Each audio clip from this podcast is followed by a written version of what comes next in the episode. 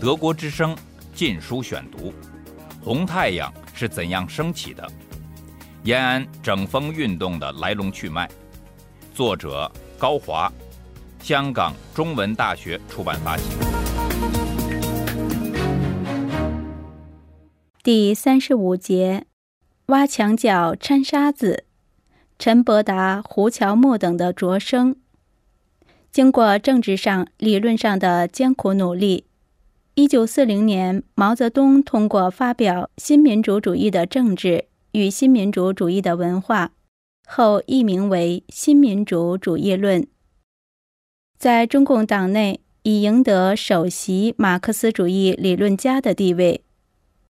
现在，毛要实施他酝酿已久的计划，这就是逐步削弱王明等对中共理论宣传部门的控制。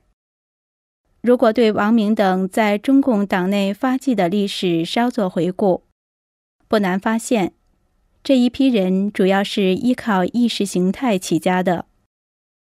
他们首先因为熟读马列和斯大林本本，而得到共产国际的重视，从留苏学生中脱颖而出，继而依靠莫斯科支持，被扶植为中共领袖。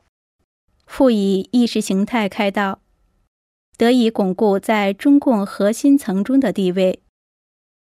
因为这个缘故，意识形态成为王明、博古、张闻天等唯一真正具有优势的领域，也是他们看家护院仅有的一块阵地。中共理论宣传部长长期由王明等流苏派把持，也就不足为奇了。中共六届六中全会后，王明、张闻天等虽然在政治上开始走下坡路，但是王明等的失势并非是一天就完成的。直至四十年代初，中共意识形态主要部门仍由流苏派或与流苏派关系密切的人所掌握。中共中央宣传部部长张闻天。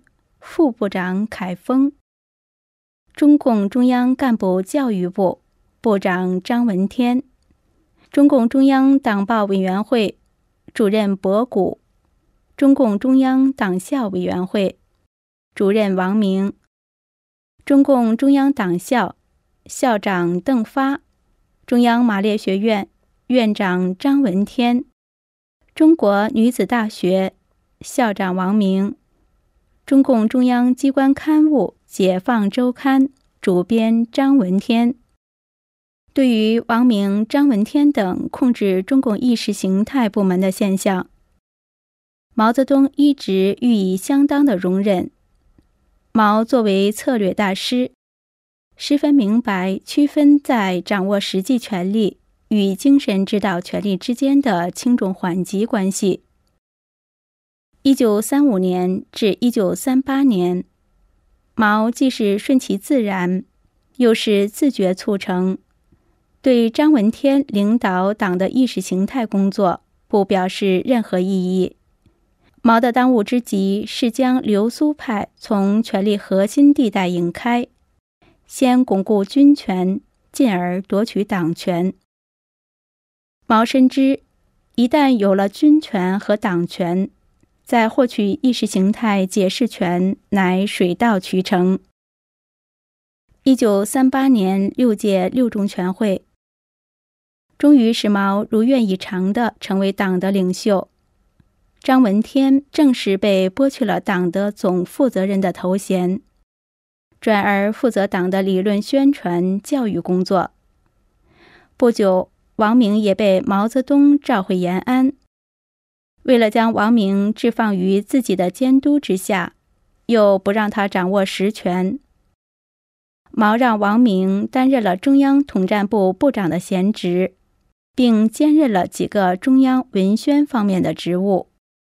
从表面现象上看，六中全会后，流苏派在党的意识形态领域的影响力反而得到增强。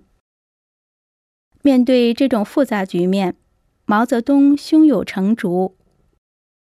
毛的策略是，继续拉住张闻天，竭力分化张闻天与王明的关系，同时对张闻天领导的部门挖墙脚、掺沙子，提拔一些在党内根底较浅的青年理论新手，为日后取代张闻天等流苏派储存干部队伍。张闻天自六中全会后。在党的核心层内的影响已明显下降，他转而将全副精力转入到意识形态领域。此时正值毛泽东号召全党开展学习运动，在张闻天的主持下，延安编译出版了《马恩丛书》十册和《列宁选集》二十卷，延安青年知识分子如饥似渴地研读原点。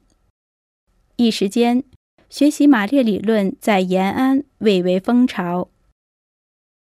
具有讽刺意味的是，学习运动之开展，竟使得六中全会之后，颇感失落、压抑，且被毛圈在延安中国女子大学和中央统战部几间窑洞里度日子的王明，有枯木逢春之感。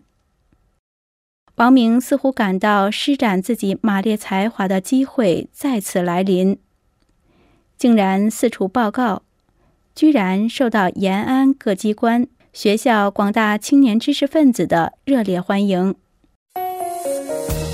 德国之声《禁书选读》，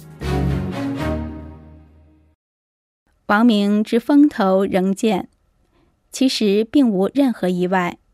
六中全会之后。王明仍是书记处和政治局成员。更重要的是，毛泽东在六中全会的政治报告《论新阶段》中，包含了王明大量的政治观点。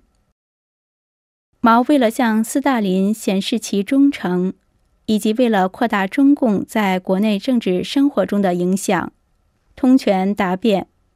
比王明更积极地主张加强与国民党的统一战线。六中全会的政治决议案也是由王明代表政治局起草。六中全会后，王明只是感到政治上的失势，而无意识形态受挫之感。毛泽东对王明等的大出风头一时也无可奈何。站在共产党的角度。学习运动不学马列，又学什么呢？于是毛泽东眼看着马列著作在延安一本本翻译出版，对张闻天的不满更加强烈。站在毛泽东的立场，张闻天旧错未改，又添新错，十足就是一个不可救药的教条主义分子。学习运动开展以后。张闻天不仅没有运用他所擅长的理论知识，鼓吹毛的新贡献，也没有将其对王明的不满上升到理论批判的高度。更有甚者，张闻天一手掀起延安学习马列原著的热潮，言不及义，纸上谈兵，竟给王明等提供了表演的舞台。究其实质。纯粹是对学习运动别有用心的误导，目的是让张闻天、王明等这批学阀、党阀继续霸占党的文宣阵地。其实，一九三八年后，毛泽东在中共意识形态所占空间已大幅增进，掌管党的理论和宣传工作的张闻天，主动给毛让出了最重要的权利。据当时张闻天的副手吴黎平即吴亮平回忆，六中全会后，中央内部已有规定，凡在延安解放周刊、共产党人等刊物发表重要文章，一概需经毛事先审阅批准，而毛的讲话文稿无不刊登在党刊之首要位置。然而，毛泽东所要求意识形态部门的，绝不仅是这些。他的终极目标是改变中共气质，他要实现对意识形态的全部占领，包括控制和超越于控制之上的完全占有。将毛文章放头版头条，或使毛拥有审稿权，并不能立时改变中共党内早已固定化的那种以俄为师的精神气氛。毛所要打破的，正是他个人与由张闻天等营造的气氛之间所存在的那种隔离状态。这种隔离状态与毛毫无亲和性。却能制造无数又臭又长、充满腐气的党八股，且使流苏派从容操纵全党的精神信仰系统。在这堵巨大的精神壁垒面前，毛氏新概念和新文体根本无从普及和推广，更遑论取其地位而代之。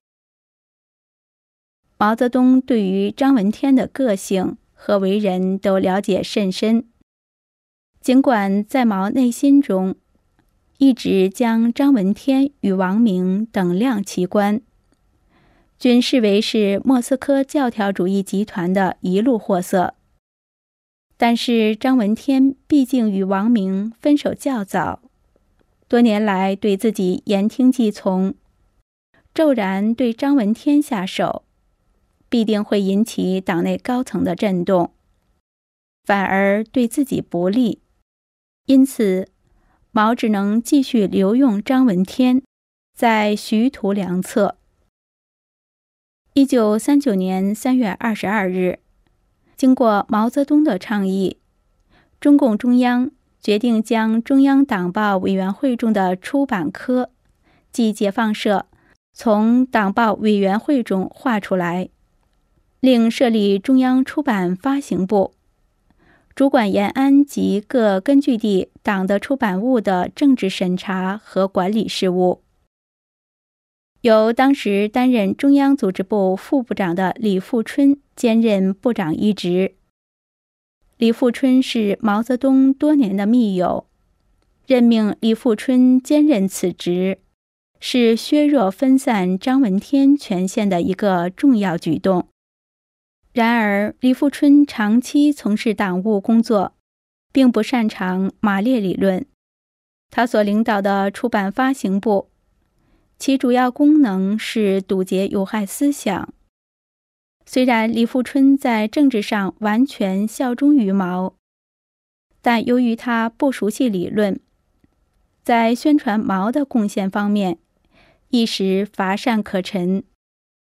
毛泽东似乎早已预料到会出现这种脱节的局面，他并没有显出任何紧张和焦虑，因为此时在他的周围已经聚集了陈伯达、艾思奇、胡乔木、何思敬、何干之等一批青年理论家，只是这些人历练尚浅。还不能将彼等马上擢升到文宣部门的领导岗位，被毛泽东慧眼发现，日后成为他的理论班子中间的秀才，有两类人组成。第一类，有流苏背景，但又与王明、博古等无历史渊源的陈伯达等。第二类。上海左翼文化运动中的活动分子艾思奇、胡乔木、何干之等，这两类人的共同特点是，都未参加过苏区的军事斗争，在党内地位不高。在毛泽东身边的这批青年学士中，较受毛欣赏和重视的是陈伯达和胡乔木。陈胡二人。因对毛助力最大而备受毛的信赖，分别于一九三九和一九四一年被毛调入身边，担任中央政治局秘书和毛泽东个人的政治秘书，从而在中共的政治舞台上扮演了重要角色。德国之声《禁书选读》。红太阳是怎样升起的？延安整风运动的来龙去脉。作者高华，香港中文大学出版发行。